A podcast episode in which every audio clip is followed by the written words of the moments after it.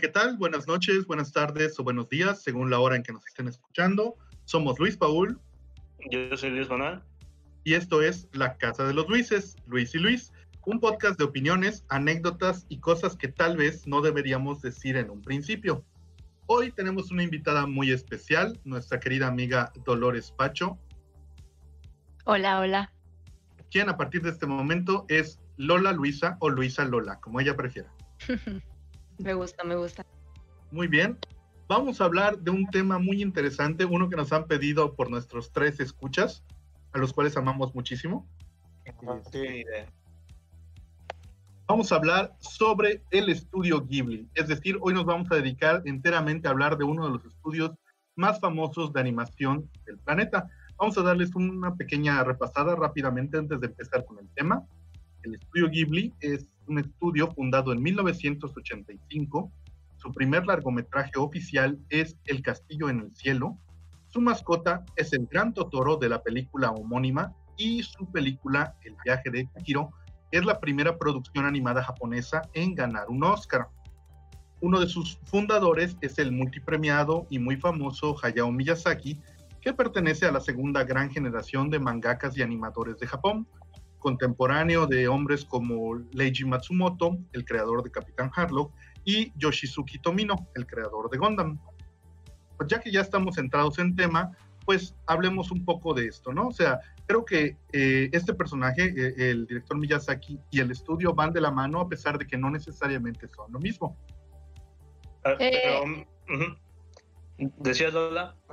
Sí, eh, es muy interesante cómo mencionaste ahorita que la primera película oficial del estudio es El Castillo en el Cielo, pero antes de fundar la casa que fue en 1985, ellos hicieron otras películas y trabajaron en otros eh, proyectos, por así decirlo. La primera película que hizo Hayao Miyazaki junto con el productor de la casa, que es Toshio Suzuki, fue Náusica en el Valle del Viento. Que amadísima Náusica. que si de hecho nosotros la vemos en sus formatos, ya sea a través de streaming como Netflix o si tenemos el DVD, el Blu-ray, sale el sello de la casa antes, pero esa película se hizo fuera de. Sí, qué bueno que lo mencionas. Este, de hecho, de todas las producciones de Miyazaki, yo tengo que decir que Náusica es mi favorita, suprema favorita esa película. No sé por qué me llega tan fuerte. La música, la, animación, la historia. Eh, de hecho, tiene un manga. Sabemos que Miyazaki la estaba escribiendo primero como un manga. Y como muchísimas producciones de los ochentas, eh, la película es la adaptación del primer tomo que desgraciadamente no... tengo una duda. Eh, Miyazaki ah, eh, le llegó a meter alguna vez en serio al manga. Eso sí no lo desconozco. Sí, de hecho él inicia como mangaka, tiene dos obras no muy conocidas, una que se llama Fushigi Tapi o Tapia, no estoy seguro del nombre, otra que de plano desconozco, y el manga de Náusica. Eh, de hecho, una cosa muy curiosa es que el manga de Náusica es uno de esos pocos trabajos de manga que están hechos exclusivamente con papel reciclado, porque Miyazaki es una persona muy consciente del ambiente y que quería dar alguna especie de, pues de recordatorio consistente, ¿no? Eh, antes de esto, mucho un poquito antes de Ghibli, creo que hemos visto muchas de sus obras, aunque no lo sabíamos, que se trajeron aquí a México durante los 80s y 90s, como fue el caso de, de Conan, el niño del futuro, que si bien no es de ellos, él participó como el director de, la serie como uno de los animadores principales. Y esa serie a mí me gusta muchísimo. Eh, Lupin, escrito Lupin, aquí conocido como El Aventurero, en su primera serie, donde él también participó como animador. Y una de Sherlock Holmes eh, en forma de zorro, creo que era un zorro, así tipo, tipo serie D'Artagnan y los tres mosqueperros, donde son animales antropomórficos. De hecho, son perros. Son perros. Ah, ok. Ajá, o sea, tienen, tienen la, como la pinta de ser tipo lobescos perrunos. El de, mm. el, de el tipo Sherlock Holmes, pero que fue hecho por él. Ah, sí, esa, esa sí en particular no la recuerdo mucho. Esa no estoy seguro si se trajo. Las otras dos sí. Y pues desde ahí se puede ver mucho su estilo de animación. O sea, creo que el estilo de, de Miyazaki es bastante, bastante eh, emblemático, exactamente, es, inconfundible, ¿no? O sea, uno puede darse cuenta fácilmente qué capítulos animó él o cómo son o cómo serán sus personajes en sus películas. Este, pues pasemos a lo que ya es la serie en sí, perdón, el estudio en sí, ¿no? Eh, pues la primera época del estudio creo que se puede englobar entre lo que es el 85 y el 99, lo que son eh, El Castillo en el Cielo de la Piuta hasta Mis Vecinos los Llamada. Sí, y también es, importante mencionar que eh, obviamente el más famoso, por así decirlo, entre comillas, pues es la que conocemos que es la de Hayao Miyazaki, pero realmente detrás del estudio y detrás de todo lo que es Hayao Miyazaki ahora, se le debe mucho al otro director fundador de la casa que fue Isao Takahata. De hecho, este, Hayao Miyazaki trabajó con él. él eh, Isao Takahata es más grande que, Miyazaki. Él fue como su mentor, por así decirlo. Y trabajó muchas obras con él. Y una muy famosa que, que me llamó la atención que no mencionaras, pero pues no la hizo Hayao Miyazaki, fue Heidi. Ah. sí tenía idea de que había, había este, trabajado con, con Heidi, pero no sabía este, hasta qué punto, ¿no? O sea, ¿qué hizo él? ¿Fue animador, fue director? ¿Qué, qué, trabajó? estuvo cerca de la producción. No estoy muy segura si trabajó tal cual como animador, porque realmente toda la dirección se la lleva Takahata. Me parece que trabajó en escenografía, en todo lo que son los paisajes de los Alpes y todo. Este, mm, pues ajá, o sea, y ahorita que mencionaste mis vecinos los llamada, mi vecino los llamadas la hizo igual eh, Isao Takahata, no fue obra tal cual de Miyazaki. Sí, sí. Eh, de hecho, esta parte que vendrían a ser hasta el 99, prácticamente eran uno y uno, ¿no? O sea, una de Miyazaki, una de Takahata, una de Miyazaki, una de Takahata. Y a veces eso, es como un, sello también muy característico de la casa, que son las producciones dobles la casa está muy acostumbrada a estrenar dos películas al mismo tiempo. O sea, que el estudio esté vuelto como locos, que se saquen dos películas al mismo tiempo. Un claro ejemplo puede ser eh, cuando se sacó, bueno, no cuando se no, cuando se estrenó Mi vecino Totoro, que fue de Hayao Miyazaki, fue justamente a la par de la tumba de las luciérnagas, que fue de Isao Takahata. Casi, casi ellos dos eran los que trabajaban al mismo tiempo. Entonces, ya te imaginarás, o sea, ya se imaginarán pues cómo es que los dibujantes y todos estaban vueltos locos, porque además ellos, ese es otro tema igual muy interesante a tocar, ellos no utilizan la animación digital, ellos, ellos siguen utilizando la, forma tradicional que es cuadro por cuadro y escena por escena dibujo tal cual tradicional. Incluso en estos días. Eh, en estos días le meten la a la animación 3D, pero no es un sello que a, Hayao Miyazaki le guste. Digo, Isao Takahata ya murió, ya no, me imagino que ya no pudo este, experimentar con el 3D, pero la casa está muy, muy en contra de. Ok, ok. Eso es algo entendible. Yo, la verdad, siempre preferiré el 2D. Este, de estas mm. películas de esta época, eh, creo que una de las películas más emblemáticas de esta primera etapa eh, fue precisamente eh, e-, esta dupla, ¿no? De La tumba de las luciérnagas y Mi vecino Totoro. Por razones completamente diferentes, ambas películas son pues como que muy queridas en el fandom de, Ghibli. A, ver, My Neighbor Totoro, ¿la consideras un slice of life? Con fantasía, pero sí. Sí, es que es una película en la que realmente no siento que pase gran cosa a nivel narrativo. Pero pues tienes, al, a, tienes a, tu personaje principal con una mezcla entre mapache, panda, koala, gato. Es un totoro, o sea, el totoro es el nombre de la especie. Sí, bueno, ajá, y, pues simplemente fue un hit en, su momento, o sea, no, no puedes no amar a esa cosa. No, sí, es un Guillermo del Toro animado. Este, yo te puedo, yo te puedo externar desde mi punto de vista de fan que Totoro no es de mis favoritas. Sí me gusta, pero no la puedo catalogar como de mis favoritas. Siempre y precisamente por lo que acabas de decir.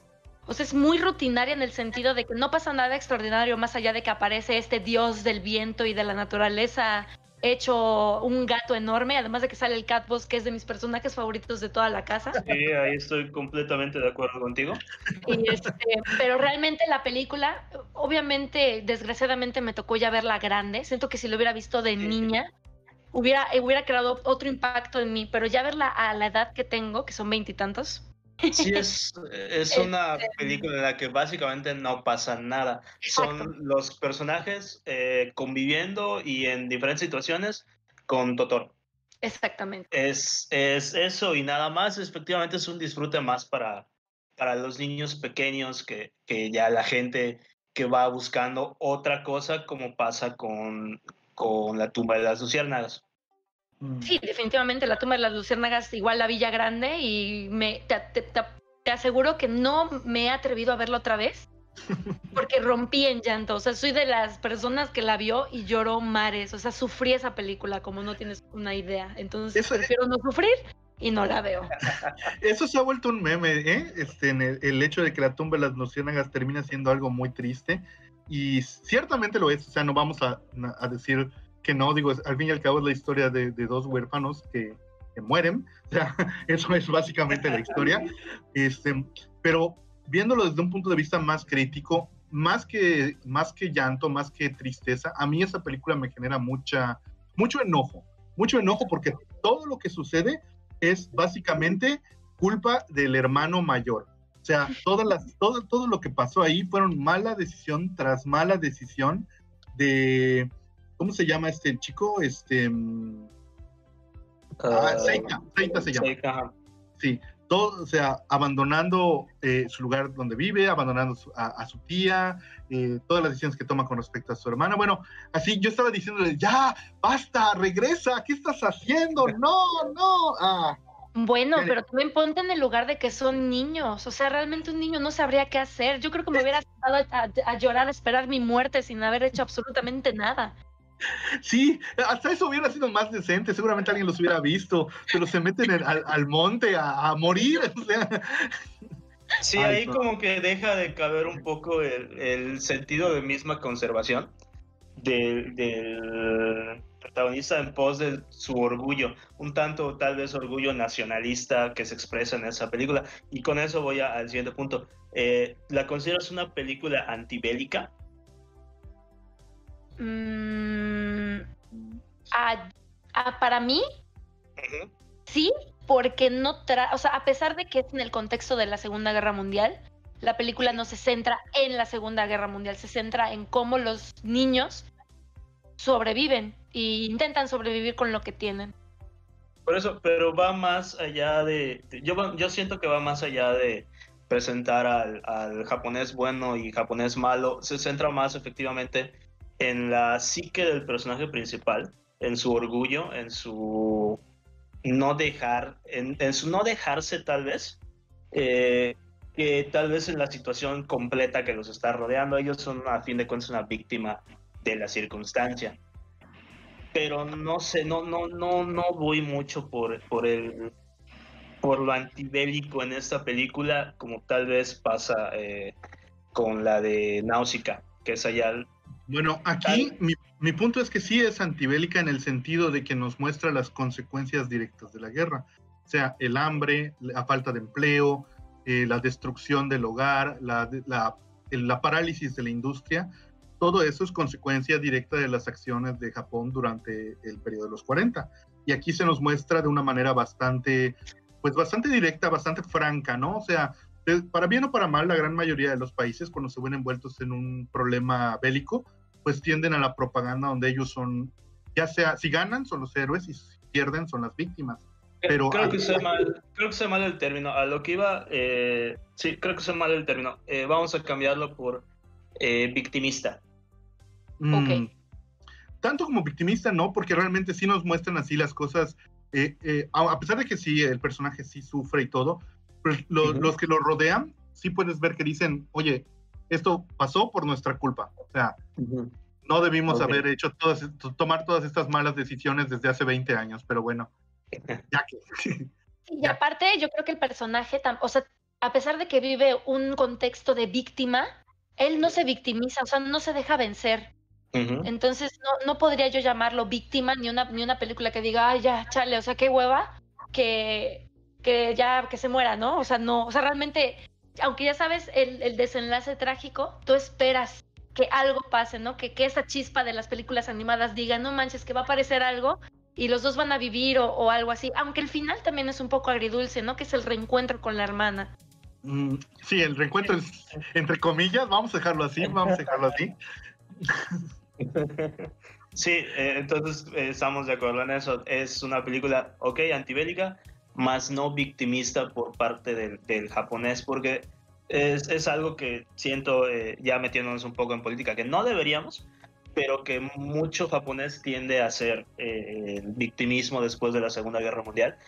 Que no voy a decir nada de las, de las bombas atómicas, definitivamente es algo que no debió haber pasado, pero ellos también tuvieron su gran parte de culpa en, en, en todo eso como todos los países involucrados, ¿no? O sea, es, eso es algo bueno de este estudio que no se regodea en, ese, en esa idea de victimización, sino que va a tratar de darnos una, una historia con todos los elementos sin eh, regodearse en uno u otro. Creo que esto es lo que hace que esta película en particular sea tan, tan buena, es las múltiples miradas que le puedes dar.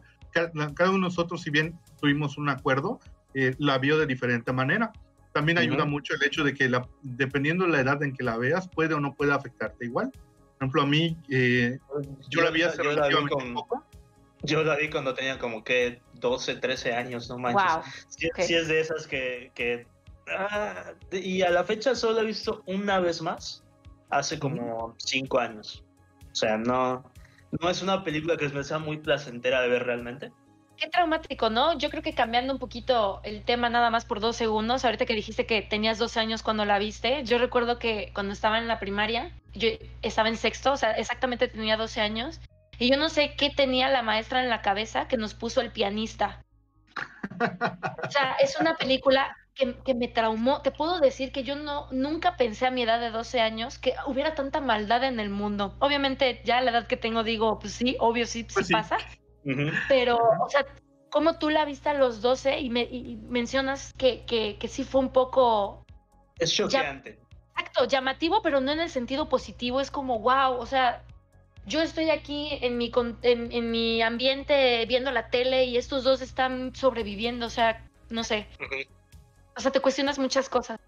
Sí, sí es, es también parte de, de crecer eh, de hecho, más o menos lo tenemos por las mismas edades. Eh, recuerdo que creo que desde primero de secundaria, segundo de secundaria, ya empezaban a marcar tareas sobre la Segunda Guerra Mundial. Y ahí es cuando empiezas a ver realmente tus, los horrores que, nos trae la guerra. Creo que tienes razón, porque yo recuerdo precisamente que en primero de secundaria nos pasaron la lista de Schindler y... Ajá, exacto. Pues, no, no, no creo que haya sido la mejor, la mejor película para, para pasarnos, digo. Ah, Yo bueno. la tumba de las luciérnagas, para que sea un poquito más masticable, más digerible. No, ah, bueno, mi caso es diferente. Como, como lo platicábamos hace dos o tres programas, pues mis papás me permitieron una, una formación más, más abierta a la hora de ver cosas que la lista de Schindler ya no me afectó tanto, ¿no? Pero pues igual eso está mal, digo, un poco dañado este muchacho que les está hablando. Pasemos a otra cosa, pasemos a, la siguiente que es Nikki, la aprendiz de bruja, o Kiki, dependiendo de la, traducción. Eh, recuerdos del ayer. Y es latinoamericana. ¿Perdón? Nikki es española, Kiki es latinoamericana. Ah, oh, y Porco Rosso. O sea, esas tres películas vinieron en épocas muy, muy, muy, este, vinieron una tras de otra, vaya. Y eh, la verdad, la, de Kiki nunca la he visto completa, la he visto, si junto todas las veces que, que, me la he encontrado, entonces puedo decir que ya la vi completa, pero digamos que vi los primeros 20 minutos cuando tenía 15 años y a los 21 vi la, siguiente mitad.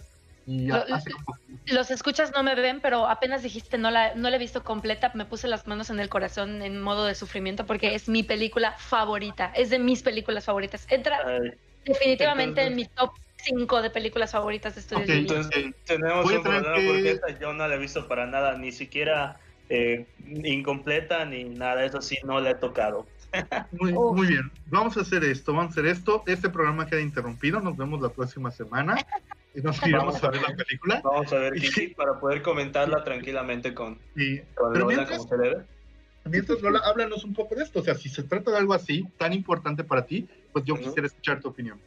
Bueno, lo que pasa es que para, obviamente también la vi, desgraciadamente en un contexto más grande, ya, ya estaba más grande cuando la vi, cuando me, me entró como el fandom de Estudios Ghibli, pero esta película toca muchos temas que para mí son significativos y toca un tema en específico que a mí me gusta mucho, que son las brujas. Y que obviamente uno de los sellos también característicos de la casa son los gatos. Entonces el gato que sale en, en Kiki a mí me fascina, que es Gigi, es el gato negro que tiene Kiki. Ah, y es, es, todo este tema de independizarse, de salir de casa, de buscar cuál es mi sentido de vida, cuál es, cuál es mi camino, ¿no? La, la película trata literalmente de esto y esto no lo hago con ningún afán de spoiler porque no voy a spoiler absolutamente nada. Okay. Es que en, en, ese, en ese mundo fantástico, las brujas a los 13 años tienen que salir de su casa para buscar en qué, a qué se van a dedicar. 13 años, sí, me escucharon bien, 13 años, no a los 18, que aún así pensando 18 para agarrar una carrera sigue siendo bastante inmaduro, pero pues supongamos que vivimos, supongamos que vivimos en, en, el mundo fantástico de Kiki y a ellos a los 13 años ya se van a dedicar, ¿no? Hay muchos tipos de brujas, están las brujas que hacen la adivinación, las brujas que hacen pócimas, que son curanderas, y está Kiki, que encuentra su camino siendo, eh, haciendo entregas a domicilio, literalmente siendo un Uber. No de comida nada más. Bueno, voy a decir Rappi, si es que puedo decir marca, no lo sé. pero, pero, ajá, eh, eh, encuentra su camino en eso, pero ella llega a la ciudad y no sabe qué onda.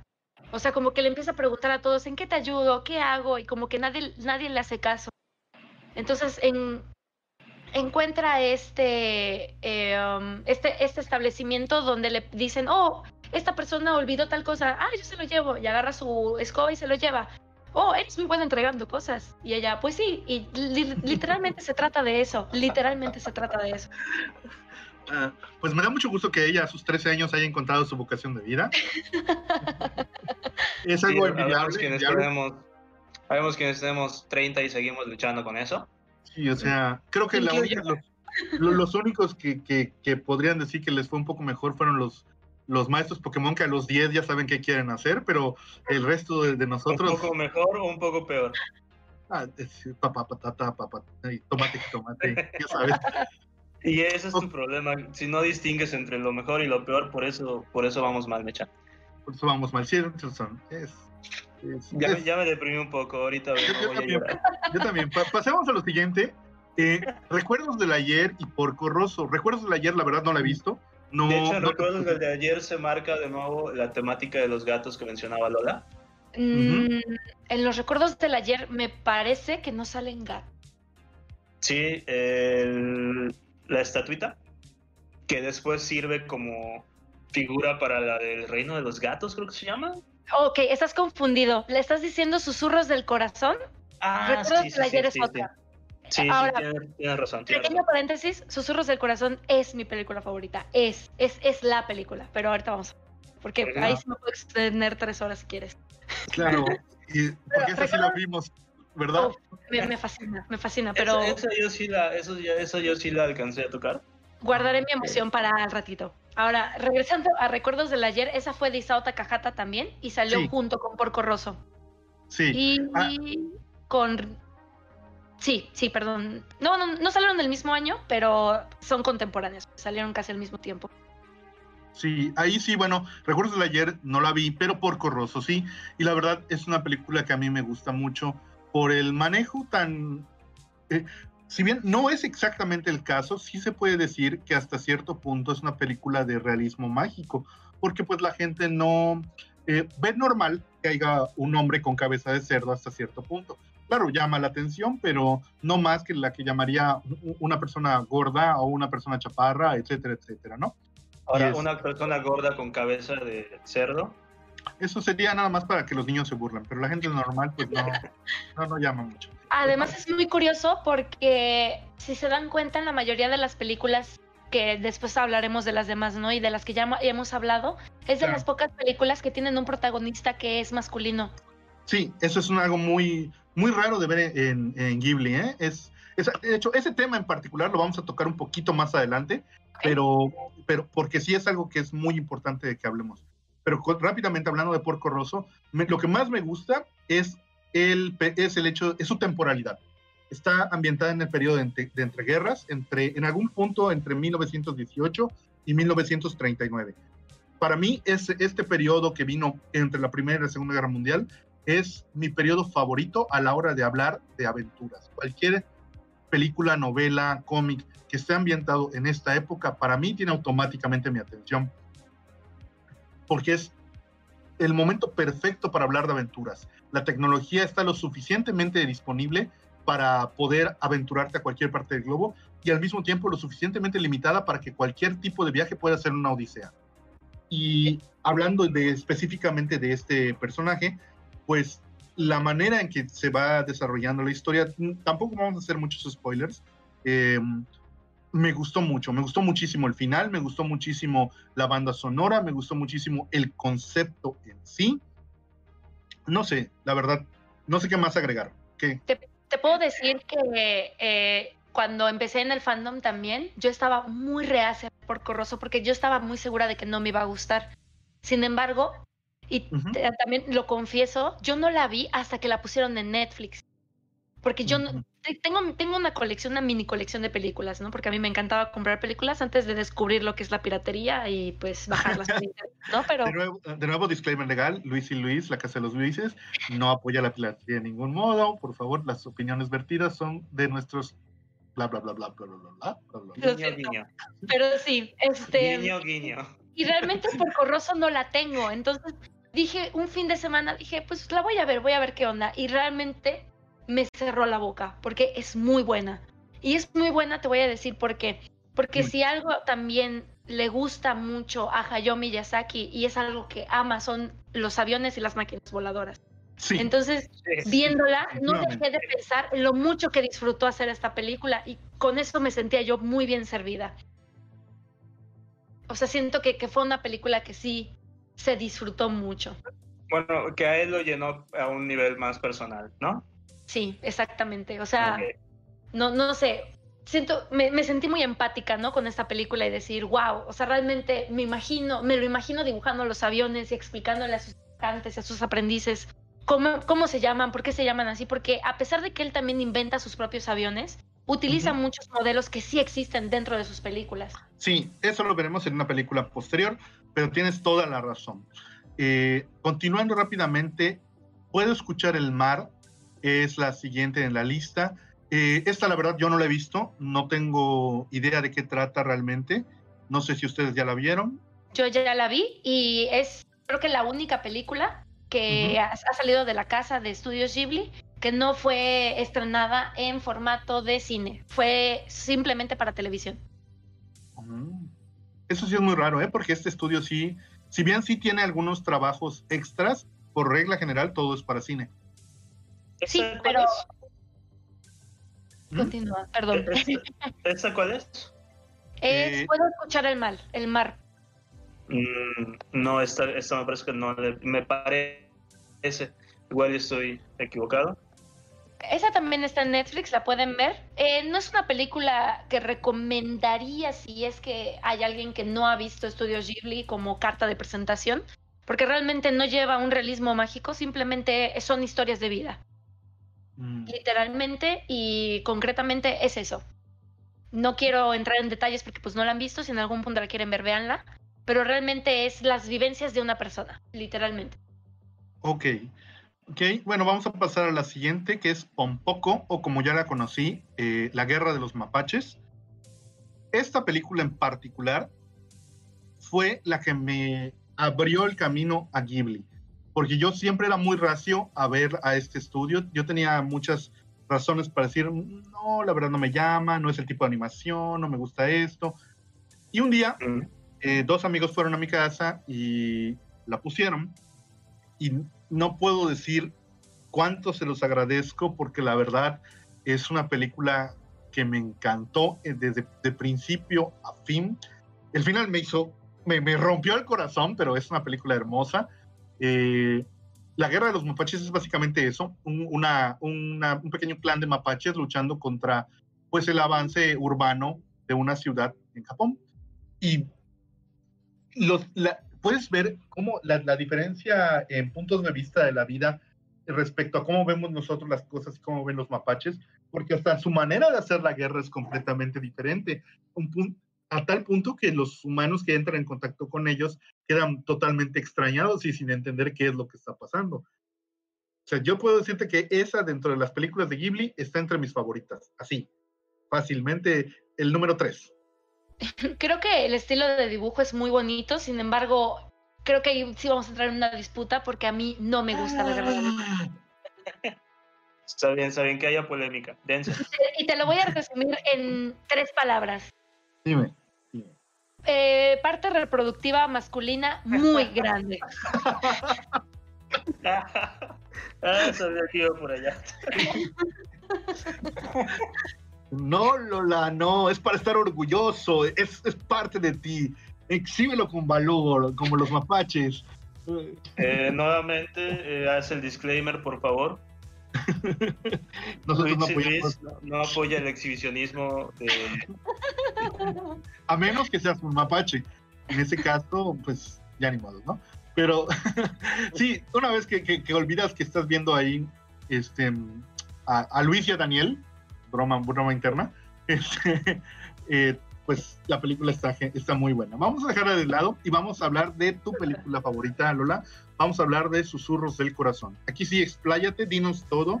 Yo la verdad no sé nada, quiero saber. Quiero saber por qué es tu película favorita.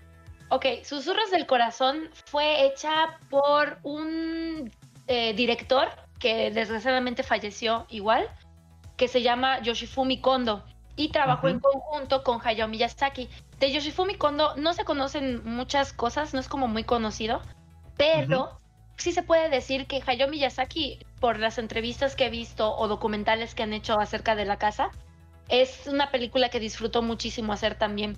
Siento que el realismo mágico de Alicia en el País de las Maravillas, eh, reflejado en esta película es completamente hermoso. Además, yo soy una enamorada empedernida que le encantan las historias de amor y siento que esta es una historia de amor muy bien contada. Que también puede caber un poquito en el cliché, ¿no? De que, oh, ¿quién eres tú? Ay, me caes mal. Ay, pero de repente como que me gustas, ¿no? Y, pues, no sé, pero... También es una película que va mucho sobre el seguir lo que quieres hacer, ¿no? Sí, definitivamente. Creo que, creo que nuestros escuchas van a, a deducir que soy una persona que todavía no sabe qué hacer con su vida y que se siente muy, muy identificada con películas que tienen que ver justo con esto, ¿no? De que ella se compara mucho con este amigo de la escuela que ya tiene, ya tiene trazado su plan de vida y ya sabe qué hacer y ella todavía no sabe qué hacer. Em, me gusta mucho el, tema de los libros, porque a mí me gusta mucho leer. No me considero una lectora ávida, ni, ni que lea demasiado. Sí me gusta leer, sin embargo, el hecho de, de, todo este plan de las cartas, de, de biblioteca, de que voy a leer todos los libros antes de que tú los leas para que mi nombre salga en todos los libros que tú leas, simplemente me robó el corazón. Mm, Sí, Además, obviamente, sale mi personaje favorito de toda la casa, que es el varón. Que siento que la historia que manejaron en conjunto con el varón, que es el gato que mencionabas, es... Eh, um, no sé, o sea, fue una muy buena introducción, a pesar de que no sale mucho, pero definitivamente lo vi y dije, quiero 10 ejemplares de este gato en mi cuarto, por favor, consíguemelos pero cuestan como 3 mil pesos en Mercado Libre y en Amazon, entonces es un no rotundo para mi economía, pero está divino, está simplemente hermoso. Sí, hasta que luego nos entregaron esa cosa furry en, la película de los gatos, ¿verdad? Claro. Y siento que igual la manera en la que manejan la canción principal, que, que, que la canción es un detonante muy importante dentro de la película, porque yo no conocía evidentemente esta canción yo no sabía que era famosa ni que ni que era muy conocida, ni que hay como mil versiones de, esta canción, pero yo cuando la escuché me encantó y obviamente me la sé de pe a pa en japonés por la película. pero es, es, simplemente hermoso. Me, me, encanta esa película. La puedo ver mil veces, me sé los diálogos de memoria también.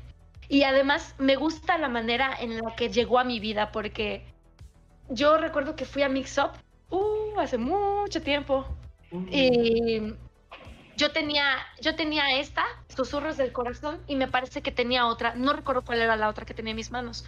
Leí la sinopsis y dije, voy a comprar Susurros del Corazón, pues para ver, porque pues no sé de qué tratan, nunca he oído hablar de ella, no sé qué onda. Y la vi y salí completamente enamorada. O sea, fue un descubrimiento genuino que hice y para mí significa mucho. Igual muchos de este tipo de películas dependen en qué etapa de nuestras vidas eh, las vemos igual. O sea, ¿más o menos qué edad tenías para, para, para ese entonces? Yo creo que unos 19 o 20. Sí, eh, eh, va muy de la mano, justo con, que, con lo que decíamos, que es una película que va mucho sobre lo que hay, lo que quieres hacer y seguir tus, tus sueños, ¿no? Eh, tal vez mi única queja es la forma tan laxa en la que los padres aceptan esto, pero bueno. ¿Te das cuenta? El papá ni siquiera es una figura de autoridad. O sea, a mí me, gusta mucho la dinámica. Quitando, esa partecita, la, verdad sí me gusta esa película. Es de mis. Eh, no, no, puedo decir más que es de mis. Es de mis películas favoritas y es mi favorita. Eso es, sí.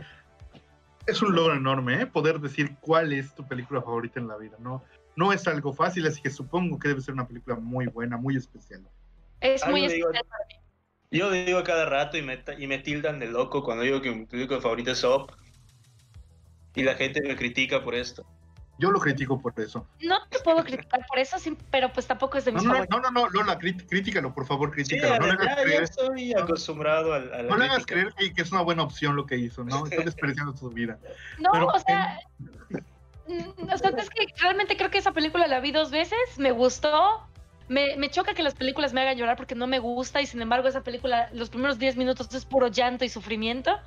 Entonces por eso no me gusta.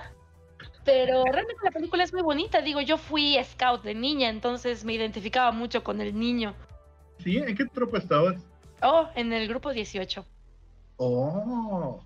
En la Federal 3. Ah. Yo, yo era obeso de niño, entonces, evidentemente. pero pues. No, pero sí. me gusta mucho esa película. Es, la.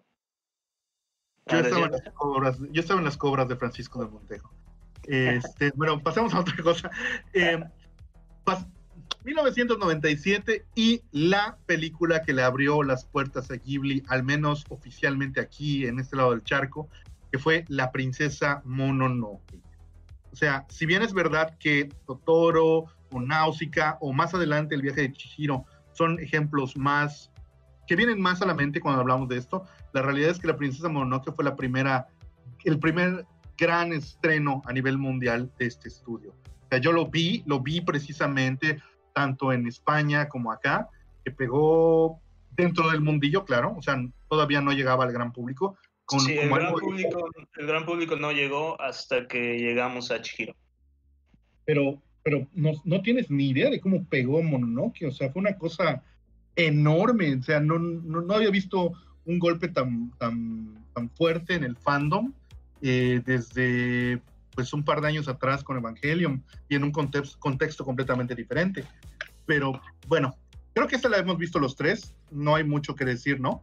¿O sí hay mucho que decir? No sabría decirles. Mm, esta película, eh, tienes mucha razón, creo que pegó mucho en esta parte del, mundo, en el occidente. Y hay un, no sé si conocen esta como anécdota muy graciosa, de que no estoy muy segura porque tampoco me gustaría mentir. Creo que esta película en Occidente fue eh, repartida, por así decirlo, por Disney. Sí. Por Disney, perdón. Disney, sí es muy gracioso porque eh, cuando mandaron, bueno, es, es, una historia que cuenta Hayao Miyazaki, que cuando mandaron la película a Estados Unidos, la mandaron junto con una katana, con una espada, que decía no cortes. O sea, no querían que la cortaran porque sí había muchos temas que querían evitar dentro de, este, dentro de ese lado y que Hayao dijo no, o sea, si la van a si la van a distribuir que sea completa y no quiero cortes. Entonces mandó como ese guiño de pues te voy a hacer algo si cortas mi película, porque no, no la puedes cortar. Sí, de hecho es una anécdota muy famosa y surge porque precisamente, no sé si era Disney o Miramax, quienes distribuyeron originalmente Esa originalmente fue Miramax. Ah, ok. Y, la, y la distribuyeron con el nombre de los Guerreros del Viento, le cortaron como media hora, le cambiaron toda la base y cuando Miyazaki lo vio se molestó muchísimo y con toda razón del mundo. O sea, qué bueno que se puso así como que... así pasivo-agresivo, eso, es lo que estoy buscando. sí, eso es probablemente sí lo que estoy buscando. Y no, vuelven a hacer eso y me voy a molestar mucho, ¿no? Y qué bueno, qué bueno porque no es algo que muchos directores hagan cuando se enfrentan a una multinacional monopólica tan maligna como lo es Disney. O sea, no ceder. Yo, yo creo que es lo mágico y por lo que me gusta mucho este, este, toda esta casa y este mundo Ghibli, que son muy fieles y son muy, son, son muy creyentes a lo que ellos quieren, quieren demostrar, ¿no? No, no quieren alcanzar la fama, no quieren... ¿Que ya alcanzaron? Exacto, exacto, o sea, como que no buscan eso, no, no buscan ser el, número uno, no buscan ser, no, ellos quieren producir las películas que ellos quieren producir. Y yo creo que por eso pegó también, porque las temáticas no es algo que tú veas de este lado o que la imaginación haya sido del occidente, ¿no? Como, todo este cuidado del medio ambiente, que, que la casa es muy, muy, muy, muy, muy, este, estricta. Entonces, siento que es, muy mágico eso. Para mí es muy mágico y, le da mucho, mucho peso al por qué me gusta. Ok. Mm. Sí, tienes razón. Este, creo que de hecho sí, es, es algo muy importante que el director, eh, en este caso específico Miyazaki, siempre ha tenido muy en cuenta el mensaje sobre la ecología. no, solo eso, es, es, también cuidar tu propia esencia. Es básicamente eh, pues Ghibli es Ghibli, te, guste o no, porque es Ghibli. O sea, ellos son así y así van hecho toda su, su carrera y así la van a seguir haciendo. Exacto, y también un claro ejemplo, porque también pueden ser datos que a lo mejor los escuchas no conocen, es que los que han sido aprendices de la casa también son muy, muy, em, son muy distintivos en, toda, en todo el mundo del anime y de la animación japonesa, ¿no? Un claro ejemplo es el creador de Evangelion. Sí, Hideaki Anno. Exacto, él era aprendiz de estudios Ghibli, él, se formó ahí. Y otro también que se formó ahí, que, que Ghibli lo considera su rival, entre comillas, es Mamoru Hosoda. Ah. que es el de la, en mi corazón. La chica que salta a través del tiempo, este, el de los lobos, de Wolf Children, el de ah, las la Sí, o sea, este, este, este, ¿cómo se llama? Ay, se me fue la palabra. El, eh, estas películas ghiblizadas. Exacto. Porque no, no son de Ghibli, pero se siente ahí, oye, esto lo he visto en otro lado, este sentimiento me parece conocido. Sí, y, te, puedo, te puedo decir que, que, Evangelion eh, no es absolutamente nada parecido a Estudios Ghibli. No, no, más mínimo. Pero, pero, eso sí, Ano, en su muy, muy amplia carrera, eh, sí tiene algunas, algunos trabajos que sí dan una idea, de nuevo, este, este verbo ghiblizado, como es el caso de eh, Nadia y los mares maravillosos, como es el caso del despegue del Jominace, como es el caso hasta cierto punto de Gunbuster, la original, no, no la porquería del 2002. Este, sí, sí puedes notar ahí que hay como un intercambio de ideas muy fuerte entre ellos dos. O sea, Ano es como animador, sí puedes ver que toma mucho de, de la escuela de Ghibli y es, para mí como animador no tiene rival. Ese señor, plano que hace, plano que se vuelve una obra de arte. Pero eso lo discutiremos en otra ocasión, porque sí, así como tú podrías hablar tres horas de susurros del corazón, yo podría hablar las de Hideaki Anno. Yo amo a ese señor. Este, vamos a habber de, bueno... En películas de Ghibli como actor de doblaje. No de doblaje, perdón, actor como Seiyu. No se me fue la palabra en español. Como el actor de doblaje, sí. Es, que sí, es, estos son actores de doblaje, o sea... Eh, los de mis vecinos, los llamada, no, no les puedo decir nada, la verdad son vecinos muy fofos y me desagradan. Y, ah, bueno, y la película en sí no, no, no la he visto, no sabría decirles nada de ella. ¿Ustedes la vieron? Sí, yo sí la vi. Es otro, este, recuentos de vida, literalmente.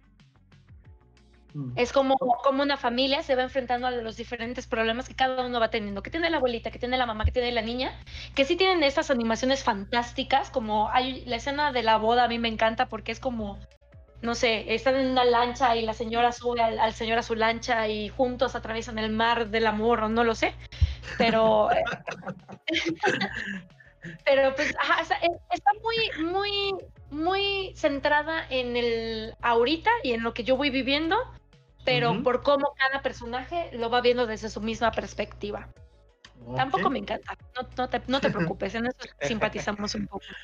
Entonces, los Slice of Life de plano no son lo tuyo. No es que no sean lo mío, es que depende. Para empezar, el estilo de dibujo a mí no me encanta, a mí. Entonces, para mí es un poco pesado. Si me pones. Justo eso nos pasó con Kaguya, pero ya hablaremos más adelante de ella. ok, vamos a hablar si me pones esa película en, en, un formato de, no sé, eh, um, adolescente o adultez que van encontrando el amor o cosas así, em, sí, soy, soy tuya 100%, pero fuera de eso no. Anotado. Listo. Ah, a ver, vamos a hablar de esas tres que vinieron en un paquetito juntas, que son muy particulares. O sea, son como que el, el, el Ghibli ya para América, ¿no? Que son el viaje de Chihiro, Karu en el reino de los gatos y el castillo ambulante o el increíble castillo vagabundo. El viaje de Chihiro, la verdad, recuerdo haberla visto en el Olimpo en una función especial hace unos, bueno, muchos años. Eh, y no, si bien no, no, no me pareció una mala película, tampoco me pareció así que digas que me cambiara el mundo. Porque eres una persona horrible por eso. Es, muy probable, e, es muy probable que sí sea por eso, pero en general la película en cuestiones de animación me encantó, lo que son los encuadres, la fotografía, en lo que es el estilo, me gustó muchísimo, pero la historia, no sé, la sentí, es un cuento de hadas que ya se hizo millones de veces y no tiene nada que, que me haga sentirlo diferente a eh, otro. Lo que, lo que me gusta mucho, lo que me atrae más de esta película es cómo madura a través de la película de la niña mimada que es eh, Chihiro a lo que termina siendo al final de. Pasa por un proceso de madurez muy, muy, muy cabrón. Y vuelva, tal vez es por la época en la que la vi. Yo sí la vi en el cine en, los 90 o en el 2000, no sé cuándo fue que la trajeron acá. Igual tendría como 12, 13 años más o menos cuando llegó. Ok, yo. me, encanta que todos contamos en qué momento la vimos, porque es obviamente una película que vimos cuando éramos más chicos, ¿no? Pero yo recuerdo que el viaje de Chihiro cuando salió, yo tenía ocho años. Y mi mamá me llevó al cine y junto con esa película estaba igual en el cine Pokémon 2000. Entonces, yo era también fan de Pokémon. Yo nunca en mi vida había visto algo de Studio Ghibli. el viaje de Chihiro fue la primera película de Studio Ghibli que vi en mi vida que yo estaba muy pequeña también. Y recuerdo que vivo, vivo en este eterno discusión graciosa de que mi mamá odia todo lo relacionado a la cultura japonesa.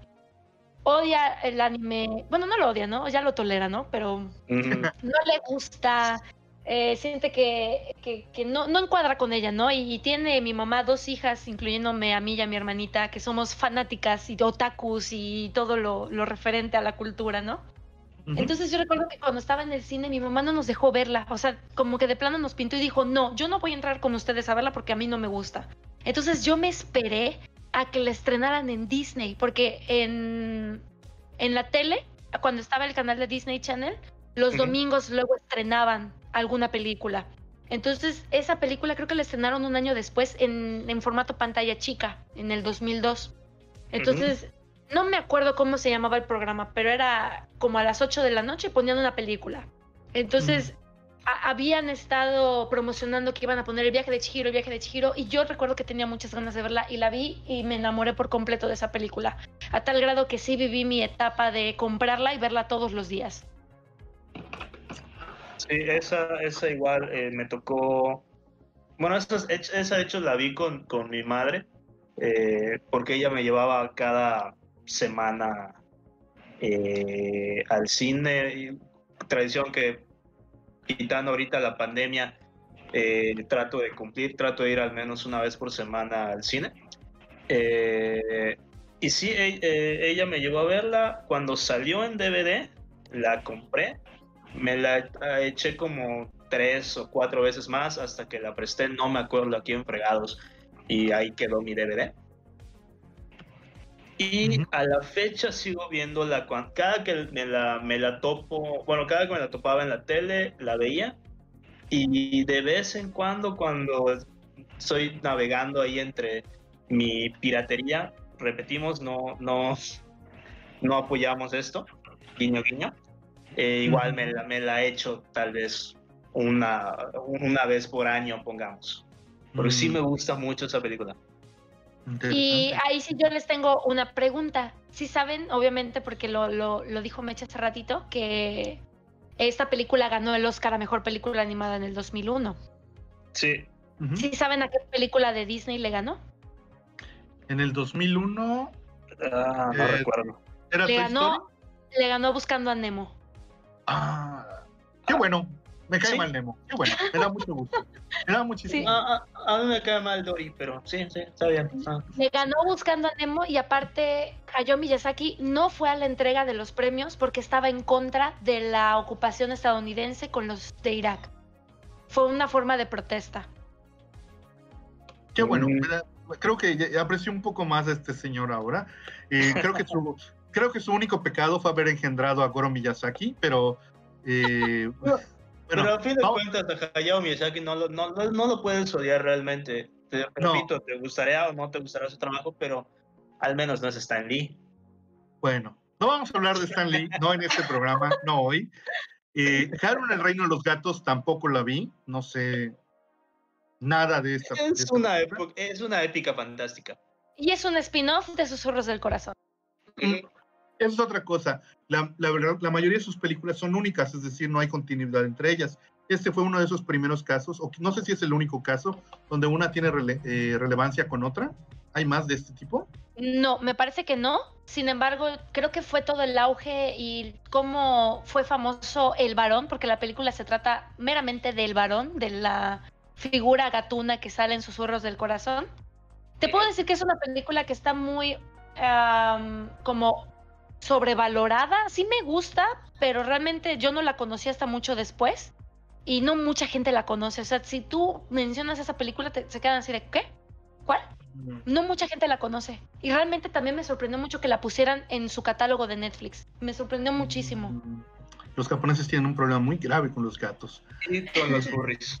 Eh, luego está El Castillo Ambulante. Esta pues creo que es una de las más famosas, si no es que la más famosa, al menos aquí en México, por razones que yo no termino de entender. Eh, está basada, de hecho, en una, está basada en una novela y como sucede en muchos casos, pues la adaptación es muy diferente, pero no es necesariamente mala. Al menos yo la vi y dije, es una película interesante, no me cambió la vida, pero está padre. Es que fuera del aspecto visual, que es muy similar al de Chihiro. Ahí ya estamos hablando de un aspecto visual diferente al que manejaban en sus demás películas. Sí, sí, a, partir de los 80, 90. A partir de Chihiro cambió el estilo de arte radicalmente. Eh, y esta es una. sigue muy fiel el, estilo de, que, que, manejaron en Chihiro. Pero fuera de eso, de los colores y las escenografías, o sea, visualmente es impresionante, pero no, no termino de conectar con esta película por más, eh, no termino de entenderla siquiera. Bueno, a mí me gusta muchos saltos aquí y allá. No, no, se me hace incomprensible, no sé. Bueno, te va a hablar ahorita una Lola de 17 mm, que la vio y que vio a Hole y dijo, este es Josbando Material. Y pues obviamente también es un peso, ¿no? Que me haya gustado por eso. Sin embargo, la historia siento que, que sí abarca todo lo que quiere abarcar y llegamos otra vez a lo que es el, el, personaje femenino que ayuda al masculino y no al revés.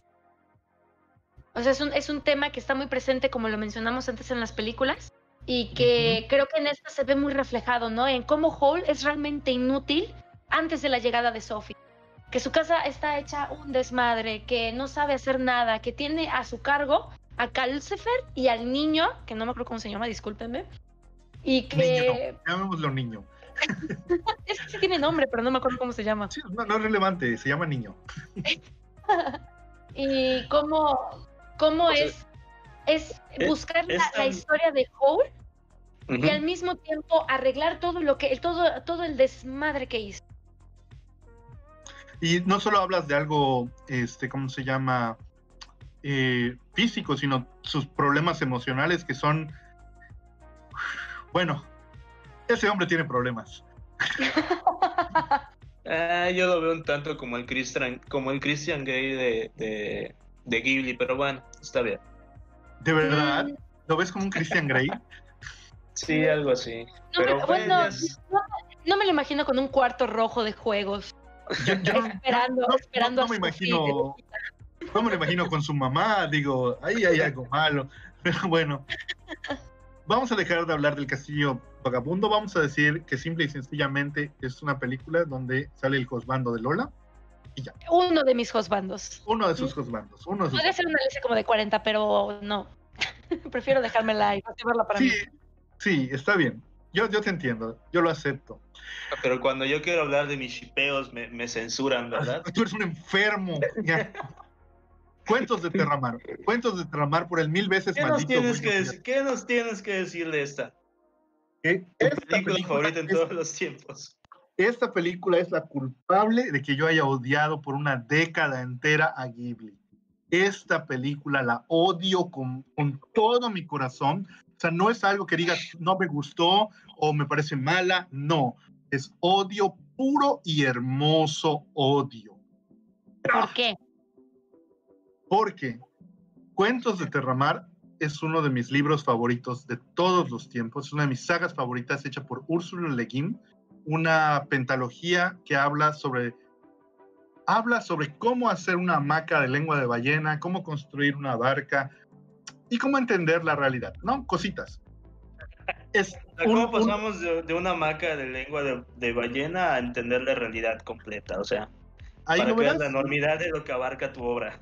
Sí, léela y lo verás. O sea, a mí me encanta, es uno de mis, eh, eh, el protagonista principal es uno de mis magos favoritos de todos los tiempos, está en mi top 3 de magos de toda la vida. Y cuando anunciaron esta película yo dije, wow, oye, esto, es bueno, esto eh, es algo que, que como el castillo ambulante fue para las niñas, fue entonces derramar para los niños. Yo dije, esto lo tengo que ver. Y la, solo con ver la primera escena, no, eso no funciona así. ¿Qué están haciendo? No, no, no, no, no. O sea, esa película es tu NAM. Estamos de acuerdo con esto. Sí, es mi NAM, es mi NAM. Son mis recuerdos del Vietcong. Son yo a punto de matar a Ho Chi Minh, pero algo me interrumpe. Son todos mis daños y todo, todo el odio que tengo acumulado en la vida. Cada escena era más dolorosa que la otra. Estás hablando de, en el nombre lo tiene, este ramar es un mundo de islas el 90% de la película se lleva a cabo en tierra.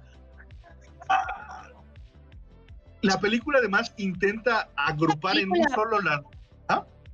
Me parece que es la película más odiada. O sea, no solo por ti, sino que, bueno, no odiada, pero es la menos em, como reiteada, como que no, no tiene muchos puntos y con toda la razón del mundo. Lo peor de todo es que además es una adaptación de cuatro de los cinco libros en una sola película. ¿Cómo vas a adaptar cuatro libros en una hora y media? Es imposible de hacer y sin embargo ahí vemos ese... Eh, no, con decirte que... Eh, no, no puedo, ni siquiera voy a hablar mal de ella, ¿no? no. Peter Jackson pudo adaptar 150 páginas en 12 horas de metraje, o sea... Sí, pero la primera de Hobbit no es tan mala. Ahora. Bueno, realmente la película dura dos horas. Yo cuando la vi me gustó, pero más que nada por la temática, porque sí se me hizo muy interesante y aparte el soundtrack a mí me, me fascina. O sea, las canciones que la chica canta me encantan. Pero es que tú no tienes el contexto. No, tengo el background, no. Esa es la diferencia. Ah, yo probablemente la vea y me parezca ok, porque no he leído los libros de Terramar, así que no espero nada realmente. Bueno, yo les recomiendo a ambos que lean los libros de Terramar. Son una de las mejores ficciones fantásticas de la, del siglo XXI, fácilmente equiparable en calidad a lo que hoy vemos con el nombre del viento, a lo que vemos con los trabajos de la tierra, perdón, con la rueda del tiempo, o sea, una calidad excelsa. A ver, ¿Terramar o Dragonlance? Pregunta rápida, fuera del tema. Personajes de Dragonlance, contexto de Terramar. Ok.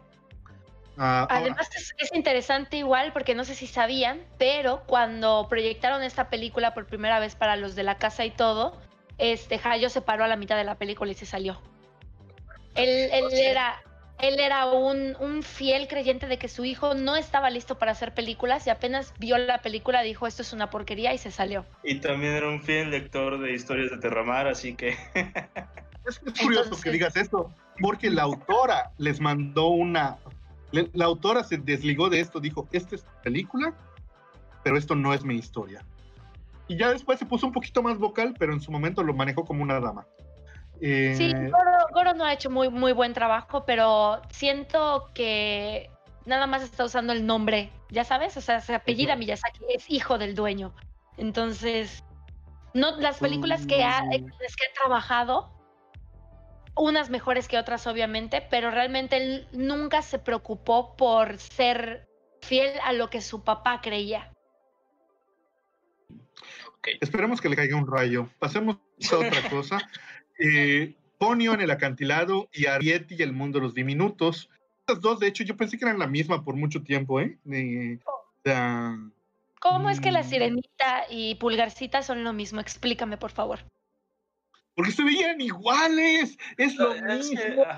De hecho, tengo la, teoría de que las películas, después del Castillo Vagabundo, bueno, no, después de Terramar, eh, muchas de las películas de Ghibli, quitando eh, Kaguya, si tú vas cortando pedacitos de las películas de forma inconexa y las pones en un tráiler, mucha gente va a pensar que es la misma. No, no sé, yo difiero. Yo sí, yo sí les encuentro diferencia. Pero. No sé, yo, yo, lo veo por el, por el estilo eh, de dibujo que otra vez ya cambió. Ya no es el, que manejaban en, en, Ok, sí, entiendo. En, en, ese aspecto sí. Sin embargo, siento que Ponyo está diferente. A las demás, sí. Ah, sí Ponyo, no. Sí, sí, Ponyo sí. Sí, es. Es, es rara. es rara. es rara. A mí en lo particular no me gustó. No sé, me, me, no sé, es que hasta asco me da esa cosa, pero bueno. tampoco es mago de Terramar, por favor, no hay necesidad. No, no, no, o sea, físicamente me da cosa ver a... Es, como en Pokémon, uno de mis Pokémon favoritos es Lapras, pero me da asco ver cómo mueve sus aletas, no sé por qué. ¿Por qué eh, si los Lapras son bonitos? ¿Qué, ¿Qué, está mal contigo? No, no Muchas, saber por allá. Muchísimas cosas, muchísimas cosas. repito, eso ya es cuestión completamente particular. E, es momento de que, de que el público lo sepa. Este programa ahora cambia su nombre a Lola y Luis. Luis por supuesto. O sea, ya podemos jubilar a Luis Manuel, gracias. Este, la colina de hacer mi propio podcast con, con juegos de azar y mujerzuelas. La colina de las amapolas, ¿esta ya la vieron? Ya.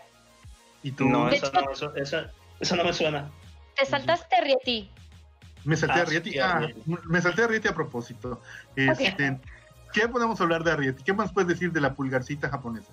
Mm, que cambia la historia a la pulgarcita que vi yo de DreamWorks, obviamente. Vieron esa película, ¿verdad? Que es muy bonita. Pero es, es este musical y eso me desespera un poquito. Pero. también, ¿verdad? Sí, sí, sobre todo la escena del sapo. Me, me, da. me da cringe, así, cañón, cañón. Pero bueno, em, pero, ajá, o sea, siento que Rieti no va más allá de la historia de los. hasta de los liliputienses, por así decirlo. O sea, no. No, no tiene. No, mm, tiene historia, está bonita y ya, es todo. No, no, no es trascendental. Pero, ajá, eh, desde tal vez el Castillo Vagabundo, Oponio también en Estados Unidos fue un hit. Eh, acá en este país no, pero, pero en Estados Unidos sí pegó bastante. Pero no se volvió a ver Ponio. Eh, pero, no, te la vendían como la historia de la sirenita. Así se llama, de hecho. Ah. la historia de la sirenita. Sí, de hecho me acuerdo que a la a, la, a una amiga de mi madre eh, le regalaron esa película para su hija. Que efectivamente se la promocionaron como que era la sirenita y cuando la vieron fue que, ¿qué es esta cosa que estoy viendo? Y luego terminaron regalándomela a mí. De hecho, todavía tengo mi copia. Pero, me dijeron, oye, ¿a ti te gustan esas cosas? Y yo, sí. Y ya me la regalaron y ahí la tengo guardada, de hecho. Eh, pero a lo que iba, quitando Ponio, no volvieron a tener un éxito o, un hitazo así tan grande hasta que llegaron a la, a la, de Se levanta el viento, ¿no? Pero es que Se levanta el viento te la vendieron como la última película de Hayao Miyazaki. Porque si me pones, si me preguntas mi opinión personal, sí es una película muy bonita y buena, pero no, tampoco fue trascendental en mi vida. O sea, no pues trascendió más allá. Ah, fue el hitazo por el sentido comercial, más que nada, entonces. Es que así te la vendían. Así te la vendían. ¿Ya estamos hablando de Se levanta el viento? No, solo fue un. Fue, una pregunta, eh, porque no recuerdo. Sí eh, recuerdo más. Por, mí no hay ningún problema. Podemos, podemos obviar la colina de Samapolas y pasarnos a esta. O sea, no hay ningún problema. que, tu, que tu odio a Goro Miyazaki no te haga no hablar de esa película. Que, por cierto, ¿ya la vieron? No, esa no la he visto. Este. Voy a decir que sí, para justificar mi odio por Goro. Pero, pero no. la has visto. Ahí, está siendo irracional, Mecha. Vamos a parar otra vez, nos vemos acá la próxima semana. Para que La próxima semana cancela el, el, el, script de la siguiente semana. Vamos a, llamarnos este, ¿Por qué el odio a Goro Miyazaki está justificado? Tres horas de, puro rand. Bueno. Miren, si, si, si, la quieren ver, o sea, es, un, es una película que no, no trata de ningún, ningún tema fantástico. Es literalmente igual remembranzas de vida y la historia de dos personas. De eso trata. Está bonita, sí. Siento que tienen una buena eh, intención al hacerla. El final está un poco así de ¿qué? ¿What? O sea, ¿qué estás contando? Pero pues no se los puedo contar porque sería un mega spoiler. Pero si le quieren dar una oportunidad un domingo que no tengan absolutamente nada mejor que hacer, véanla. Probablemente no mañana. no es mi recomendación, no la quiero recomendar, pero si tienen la oportunidad de verla, véanla para que puedan hablar sobre eso. Ok, ok. Voy a dejar de lado mi, mi desprecio fundamental. Fundamentado. Muy racional. Muy racional. Y voy a darle una oportunidad. No te, voy a mentir diciéndote que mañana, pero eh, antes de que acabe el año la veré. Ok. Ahora sí, hablemos de Se levanta el viento o El viento se levanta. ¿De verdad así se llama? ¿Se levanta el viento o El viento se levanta? No, no. y ahora, como ustedes mencionaron, sí se hizo mucho bullo por esta película por el hecho de ser la última, entre comillas, de Miyazaki en el estudio. Y ah, una palabra que me gusta usar aquí es que no es ni slice of life ni es remembranzas. Esta película es una película costumbrista. Eso es un género literario que a mí me chifla, a mí me encanta el costumbrismo y sobre todo el costumbrismo japonés. Y en este caso, eh, a mí me encantó esta película. Me encantó porque, porque es la primera película japonesa que, que vi eh, que trata el tema de la Segunda Guerra Mundial desde la perspectiva del invasor, del atacante. Japón no disfrazándose como pacifista, como víctima, sino mostrándonos la industria bélica, mostrándonos cómo la gente estaba de acuerdo en la postura que tomaron los altos mandos durante la década de los 30, durante la década de los 40. O sea, estamos hablando de que eso, eso prácticamente, no solo es tabú, creo que ni siquiera es legalmente eh, viable en un contexto mucho más amplio que puedan hablar de esa manera. O sea, no he encontrado películas, series, mangas que aborden esa, esa perspectiva. Y el hecho de que eh, aquí lo haya hecho Miyazaki, una figura tan importante dentro del medio, me dio el suficiente morbo, porque pues esa es la palabra, para ver esta película y a mí me encantó porque así como él yo también todo lo que tiene que ver con los mechas, la gente cree que esos solamente son robots, pero no, o sea, el concepto va a todo lo que es mecánico y por supuesto los aviones. ¿Y a qué te refieres con costumbrismo? Perdón mi, mi duda, pero no, no sé ese género literario. El costumbrismo es básicamente la, el tratar eh, a un periodo específico de la historia como parte de la misma, ¿no? Un ejemplo serían los trabajos de Yukio Mishima, eh, el autor de la tetralogía del Mar de la Primavera, si es mal no recuerdo cómo se llama, este, donde sus novelas están ambientadas en el periodo de la preguerra de la Segunda y, bueno, no, de hecho inician un poco antes, inician a principios del siglo XX, del siglo XX y llegan hasta, hasta poco antes de que inicie la Segunda Guerra Mundial. Y parte de la historia se va desenvolviendo en cómo funciona eh, pues las costumbres de la época, la economía de la época, las tradiciones de la época, cómo influye en el pensamiento el hecho de que estemos hablando de 1930 o de 1920, la diferencia crucial que hay entre ambas, la importancia que tiene no solamente en la moda o la comida, sino también en la manera en que desarrollamos nuestras relaciones, cómo expresamos nuestras emociones, dependiendo si hay o no hay un tabú específico y cosas así.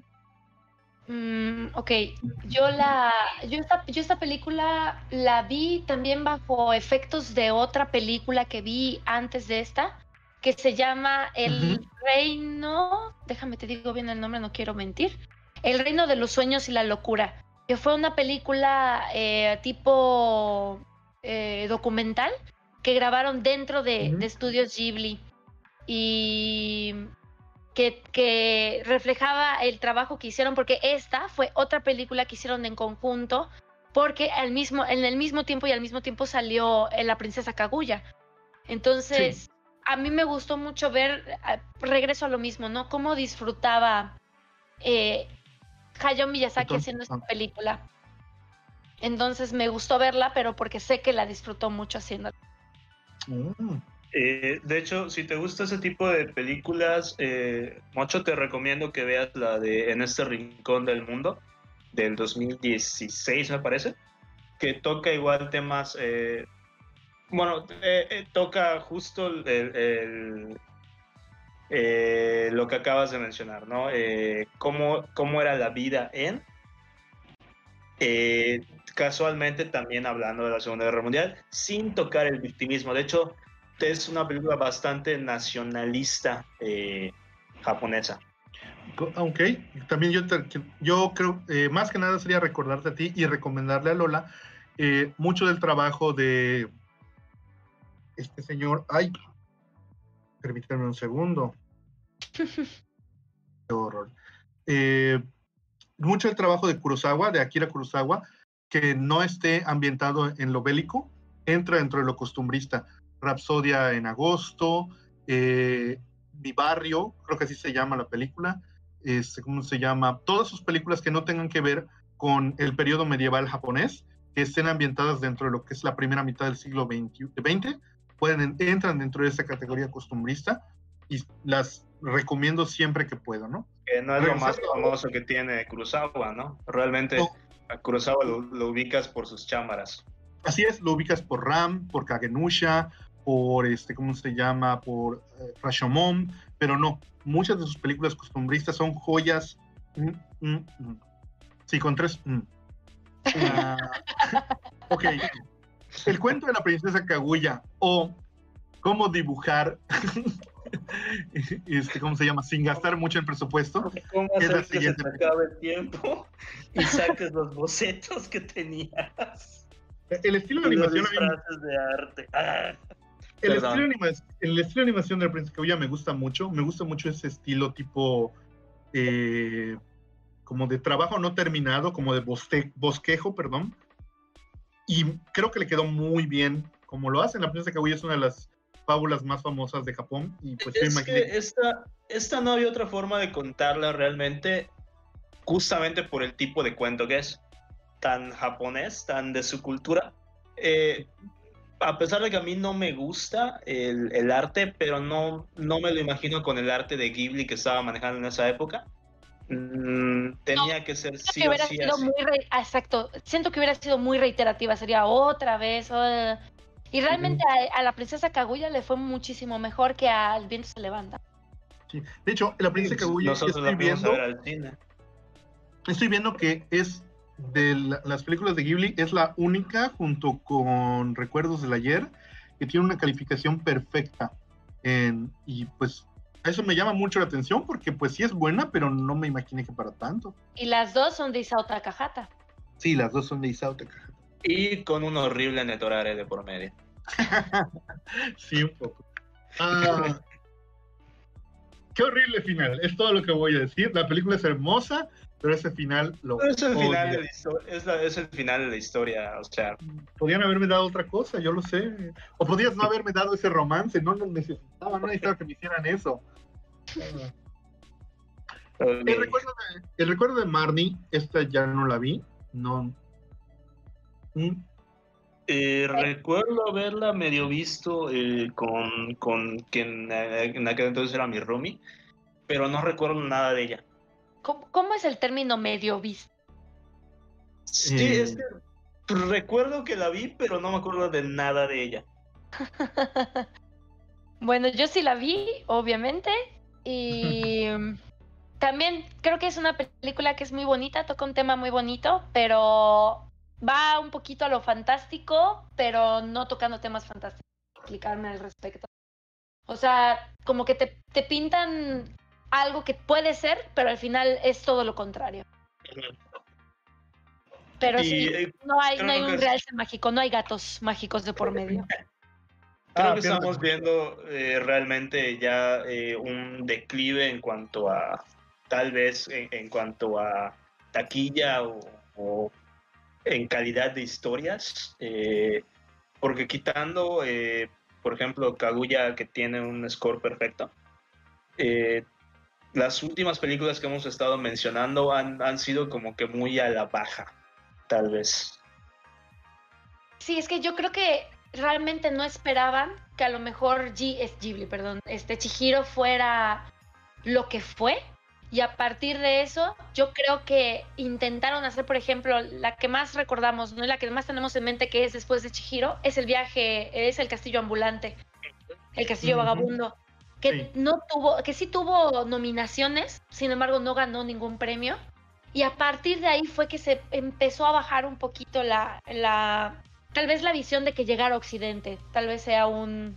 Mm, también hay que tomar en cuenta la edad, ¿no? O sea, Miyazaki ya no, ya no es el Miyazaki que hizo este, en El Castillo en el Cielo, ya estamos hablando de una persona pues que ya está en la tercera edad eh, y el señor Takahata ya murió. No voy a llorar. Y además fuma mucho. no quiero que se muera. Eso es una inconsistencia. O sea, el, tabaco, el, cigarro contamina muchísimo. ¿Qué le pasa? Sí, ya sé, pero pues fuma un montón, un montón. Ay, hay que regañarlo. Las dos que siguen no se han estrenado, Cómo vives y Erwin y la bruja. Y esta de Erwin y la Bruja es precisamente famosa hasta el momento, porque va a ser la primera película de ellos hecha completamente en 3D. O sea, van a hecha por Goro Miyazaki. Así es, hecha por Goro Miyazaki. Sigue picando la herida, Lola, sigue metiendo el dedo en la llaga. No, es que ve, o sea, es, es una persona que no quiere seguir o que tiene una idea más, entre comillas, juvenil de lo que es el estudio. Y el estudio no es digital. No lo es, es lo bonito del estudio. Y, me choca, me choca que, se lo pase por el arco del triunfo y que quiera hacer lo que se le venga en gana. Que forme su propio estudio. Te voy a llamar el estudio Migli. Ah, estas son todas las películas del estudio, pero pues rápidamente, Náusica en el Valle del Viento es algo de lo que tengo que hablar. Para mí, esa película no solamente es bella, no solamente es importante, no solamente es grandiosa. Para mí es el momento más grande de, Miyazaki. Todo lo que viene después puede ser bello, puede ser hermoso, puede ser noble, pero lo que logró con Náusica no se ha vuelto a repetir, principalmente por el contexto cronológico en el que lo hizo. Rápidamente, en los ochentas, podemos decir que fue la época dorada de la animación japonesa en parte por la burbuja económica, en parte por el desarrollo técnico y en parte por los genios que vivieron en ese momento. Hacer una película en ese momento era competir con lo mejor de lo mejor. Y el hecho de que Náusica haya sobresalido por encima de muchísimas otras piezas habla de una calidad excelsa que no hemos vuelto a ver y que desgraciadamente no volveremos a ver en mucho tiempo. Les voy a contar un secreto que espero no revelen a nadie y es un poco estúpido que diga eso en un programa que va a salir pero hace un par de años yo tuve un sueño donde yo me casaba con Náusica y enviudaba y me convertía en, en un hombre triste y meditabundo por haber perdido a esa mujer tan hermosa y perfecta y dedicaba el resto de mi vida a convertirme en un detective. Suena un, muy buen spin-off. Es un gran spin-off, excepto por el hecho que muere, pero... es que eso es lo, mejor del spin-off. Ah. es algo que no te esperas que esté pasando y pasa. Así es, y desde ese día he revalorizado mucho el trabajo de Ghibli por haberme dado a la música. Bueno, aparte de, sus películas. Creo que la palabra es revalorado. Eso dije.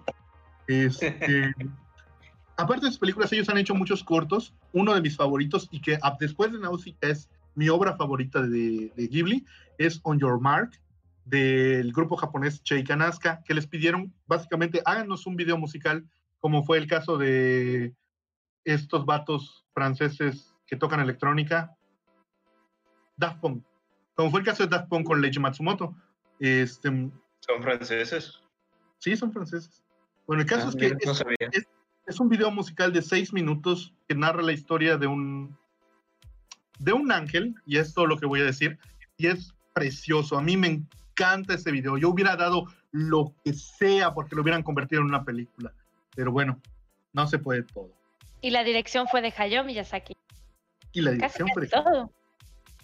Sé que han hecho otras cositas, sé que han hecho este, comerciales, sé que han hecho eh, cortometrajes, pero la verdad no los he visto. No, ahí sí ya sería.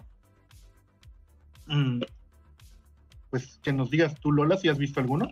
¿Sabes qué pasa? Me gustaría poderte decir que sí, pero no los he visto simple y sencillamente porque los cortos que ellos hacen los hacen para su museo y no para distribución. Entonces tendría que ir a Japón a verlos. Y aún así, no proyectan todos en un día. Es un día toca este, dentro de dos meses tocará el otro y es una joda, perdón por la expresión. No, tienes razón. Está, bien aplicada aquí. Qué, qué, qué mal. La verdad, los odio. Sí, esto no se va a censurar porque es la verdad. Sí. Esto, esto, lo voy a comentar en la tumba de mi amada el, la próxima vez que la vaya a ver. lo que han hecho con, con Ah. De hecho, de hecho, hay un corto exclusivamente del Catboss. Nada más del Catboss. Ah. Que yo me moriría por ver, pero no lo he visto. Y te lo juro, bueno, tampoco tengo muchos skills como hacker, ¿no? Pero no, he tenido acceso a poder encontrarlo. Y si los encuentras, es de personas que lo están grabando ilegalmente y no se ve bien. Entonces, no, yo quiero verlo bien. ah, bueno, ahora dedicaremos nuestros esfuerzos a conseguir una copia, pero en el interim, pues bueno, esto fue nuestra pequeña semblanza sobre el estudio Ghibli y pues pasemos a la parte final del programa. Antes que nada, pues nuestro minuto de odio, Lola. Como tú sabrás, tenemos un momento en este programa donde despegamos nuestra, nuestra furia justiciera contra, contra algo que está mal en el mundo. Esta semana le toca al buen Luis Manuel y él nos dirá qué, lo, qué, lo, qué, perturba sus noches. ¿Qué perturba mis noches? Eh, la falta de difusión en este lado del planeta de otro fuera del, del fandom, del otaku, eh, de más producciones eh, japonesas. ¿Por qué? Porque Studio Ghibli, seas otaku o no seas otaku, es algo que tienes muy presente.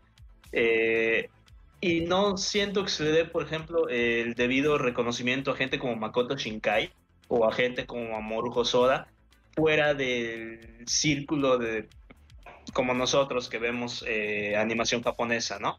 Eh, como ustedes mencionaban, como creo que principalmente Paul, sobre, sobre los encuadres que más le, gustan, Makoto Shinkai para mí es otra cosa en ese sentido, con películas como 5 eh, centímetros por segundo, o mi favorita que es la del Jardín de las Palabras.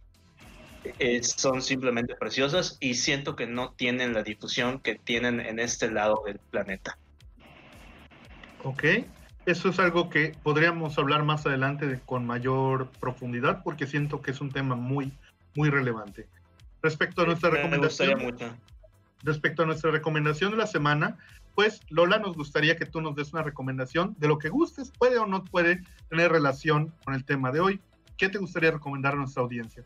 Bueno, yo soy una eh, enamorada de los soundtracks cuando veo películas y en YouTube se encuentra un concierto que se hizo por el 25 aniversario del eh, Budokai, y es Joey Hisaishi. Joey Hisaishi es el compositor de mano y de cajón que tiene Hayao Miyazaki para sus películas. Estoy hablando específicamente de, de, las películas que hizo Hayao Miyazaki, no de las demás, porque las demás pueden tener otros, pero el que es como más conocido es Joe Hisaishi.